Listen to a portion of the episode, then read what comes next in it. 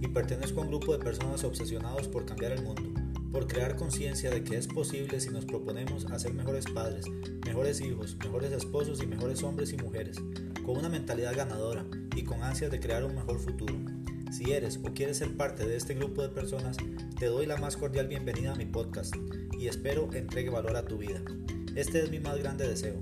Comenzamos. Hola, ¿qué tal gente? Les quiero pedir disculpas porque el fin de semana no, no estuve grabando y pues eso, eso se debe básicamente a que estuvo lloviendo mucho, no, no se podía escuchar bien la grabación, pero eh, entonces lo que voy a hacer es de ahora en adelante seguir sacando podcast solamente en horario laboral, como, que, como, como dicen, eh, de lunes a viernes. Entonces este, este podcast de hoy vamos a hablar de eh, las personas que tienen miedo al éxito muchas veces las personas dicen que no porque que no, no tienen miedo al éxito, pero, pero básicamente es, de falta de confianza. Entonces, la confianza nosotros no nacimos con ella, o probablemente no nacimos con, con, confianza. O sea, uno cuando, cuando niño nace con un montón de miedos, con un montón de temores, y es normal, eso se va fortaleciendo en el tiempo. Entonces, eh, conforme el niño aprende a caminar, ya tiene confianza en caminar, conforme aprende a hablar, ya tiene confianza en hablar, eh, y así básicamente. Entonces vamos desarrollando esa confianza. Y muchos de nosotros eh, batallamos con el amor propio toda la vida, sin llegar a, a, desarrollar todo el potencial que tenemos. Entonces, básicamente, vamos a ver cómo podemos desarrollar ese potencial y aprovecharnos de nuestras fortalezas. Eso es uno de los puntos.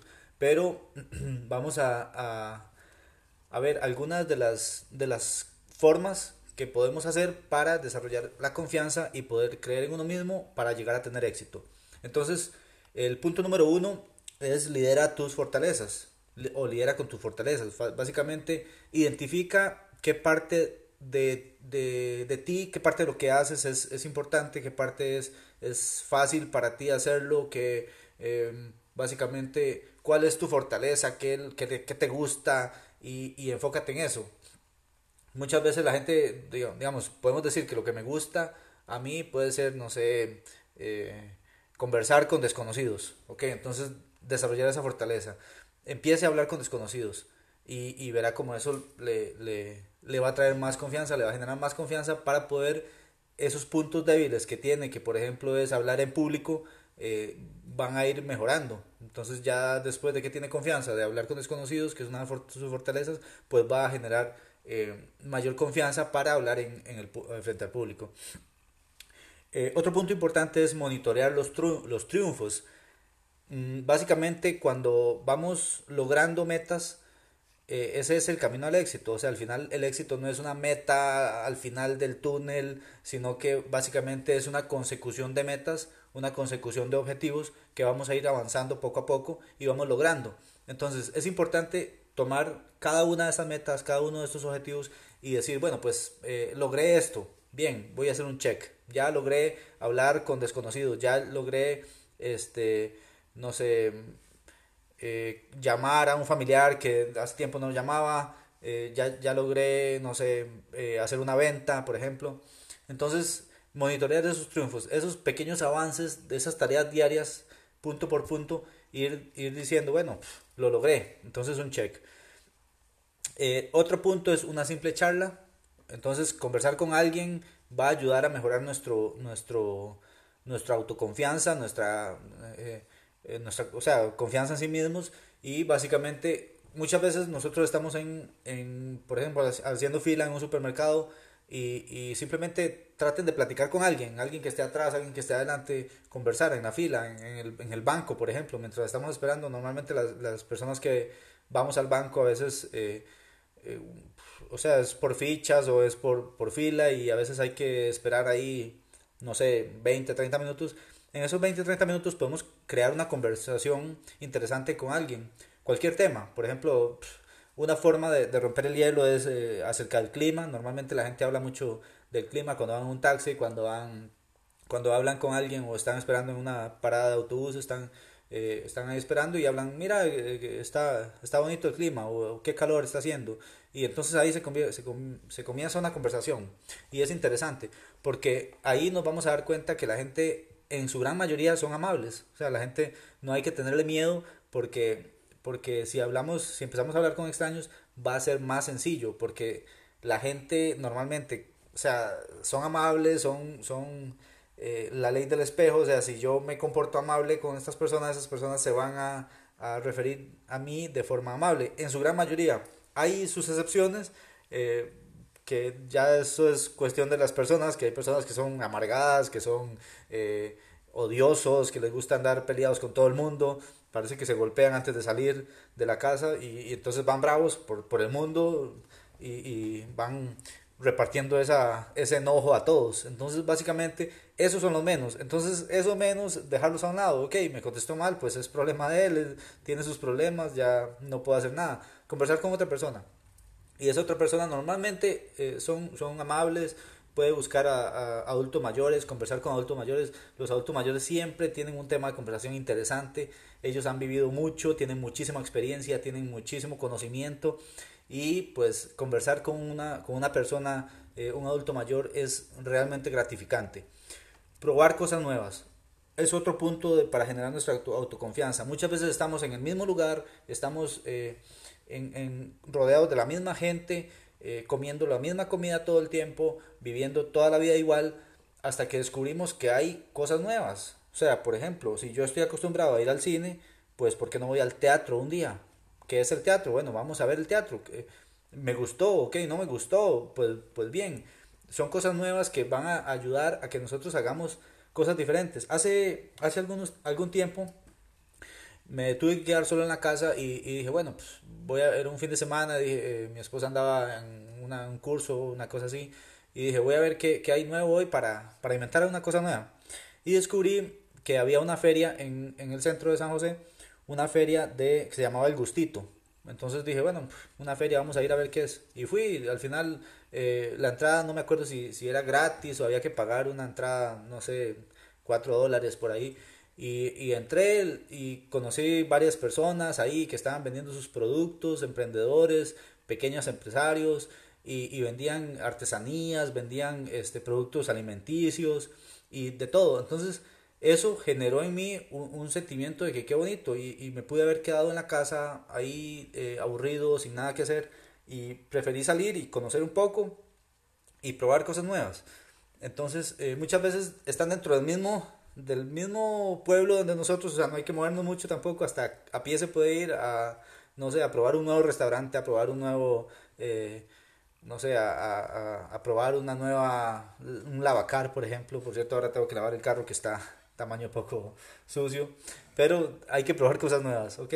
Entonces, eh, el punto número 5, sé espontáneo.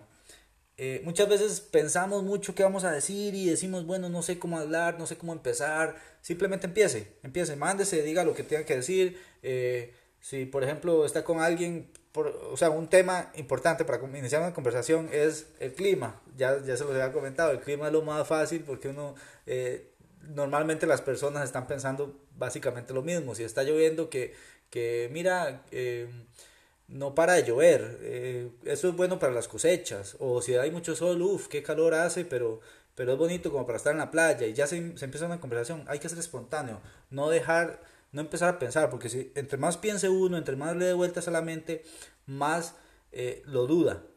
Y la duda al final lo que trae es el bloqueo mental y simplemente decimos pues no, no voy a hablar porque no sé qué, no sé qué decir, si le digo esto, después esto, si le digo esta otra cosa, después esto. Entonces uno empieza a analizar qué puede responder la persona antes de siquiera preguntárselo. Entonces simplemente inicie la conversación, sea espontáneo. Otro punto es enfocarse en el lenguaje corporal. Eh, hay muchos temas de esto, hay muchos temas de lenguaje corporal. Eh, nosotros hablamos mientras, mientras no decimos nada, en otras palabras, o sea, yo estoy callado y simplemente con un gesto que estoy haciendo, con una mirada, con un ademán, un movimiento de las manos, eh, eso hace que las, otras personas se interesen, o sea, tengan interés o, no, y, es normal, o sea, el lenguaje corporal habla mucho. También si una persona le empieza a hablar a uno y uno cruza los brazos o vuelve a ver para otro lado, la persona va a decir, no, este no me está poniendo atención, se está desenfocando, pues eh, no, no sigo hablando. Entonces, para ganar el, la confianza en nosotros mismos hay que identificar cuál es el lenguaje corporal. Y hay varios, varios podcasts que hablan acerca del lenguaje corporal, varios libros. Yo ya he leído varios libros también acerca del lenguaje corporal, de cómo podemos eh, enfocarnos en esto para tener confianza, para hablar con alguien y poder eh, expresar eh, un, símbolo de amistad, que la persona siente, se sienta en familia, se sienta bien y pues es, es, es, interesante el punto del lenguaje corporal. Otro punto es tener una aventura en un lugar diferente. Entonces, como les comentaba antes, esa feria en el Gustito fue una feria interesante, yo nunca había ido y estuvo bonito. Hay otros lugares, lugares donde normalmente nosotros acostumbramos vacacionar siempre en los mismos lugares, vamos a las mismas playas, conocemos a la misma gente, pues qué bonito sería cambiar un día y decir, bueno, nunca hemos ido a este lugar, vamos a ese lugar, vamos a conocer, a ver qué hay, a ver si hay donde comer, a ver si hay, eh, a ver, conversar con las personas y eso genera un, sentimiento de, gratitud, de confianza, de, de, de que qué bien, de que me siento eh, me siento contento con esta gente y me siento contento conmigo mismo, que estoy conociendo nuevos lugares. Otro punto para mejorar nuestra confianza es viajar solo. Aunque hay mucha gente que le da miedo, que le da, eh, le da temor perderse, que, que lo roben, eh, es, es importante viajar solo. Yo he tenido la oportunidad de viajar solo varias veces a varios lugares y, y es, al principio da un poco miedo. para ser sincero, da un poco de miedo eh, incertidumbre, no sé si, si agarro un taxi, si pido un Uber, si, si voy caminando, si hay metro, si hay bus o cómo será, si, si es peligroso. Todo eso son las ideas que se le vienen a uno la mente. Pero una vez que uno se manda espontáneamente y dice, bueno, voy a ir solo, voy a, voy a ir a conocer gente, si no, sé, si no conozco, pregunto.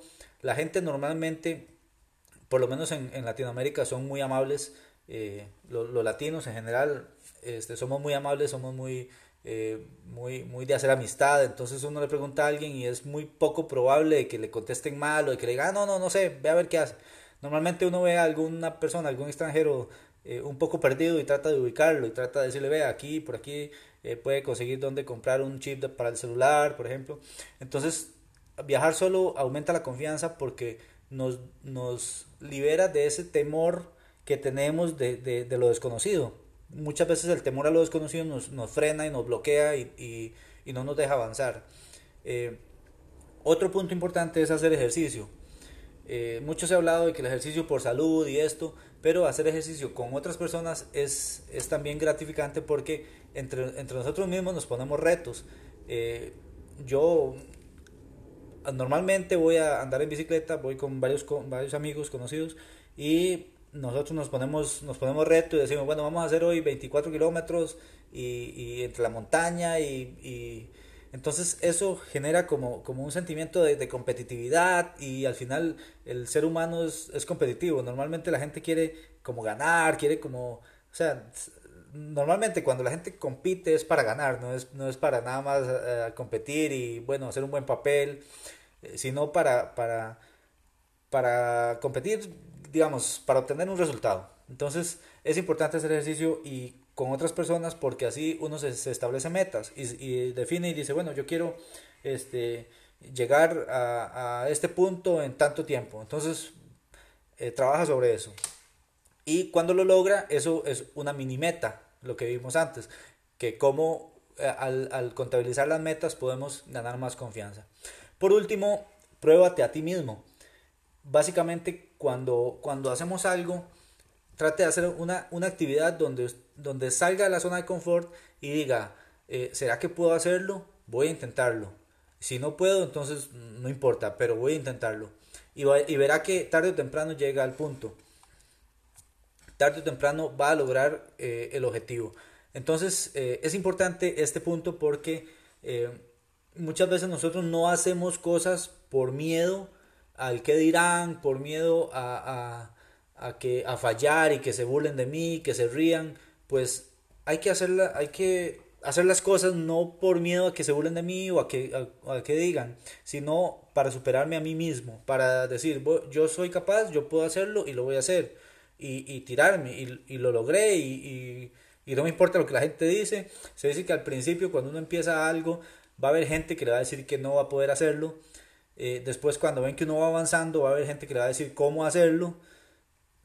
O sea, esa misma gente que le decía, que le decía que no se podía hacer, ahora le van a decir cómo hacerlo y ya cuando ven que uno lo logra, esa misma gente va a decir, ah, yo sabía que esa, esa persona sí podía hacerlo.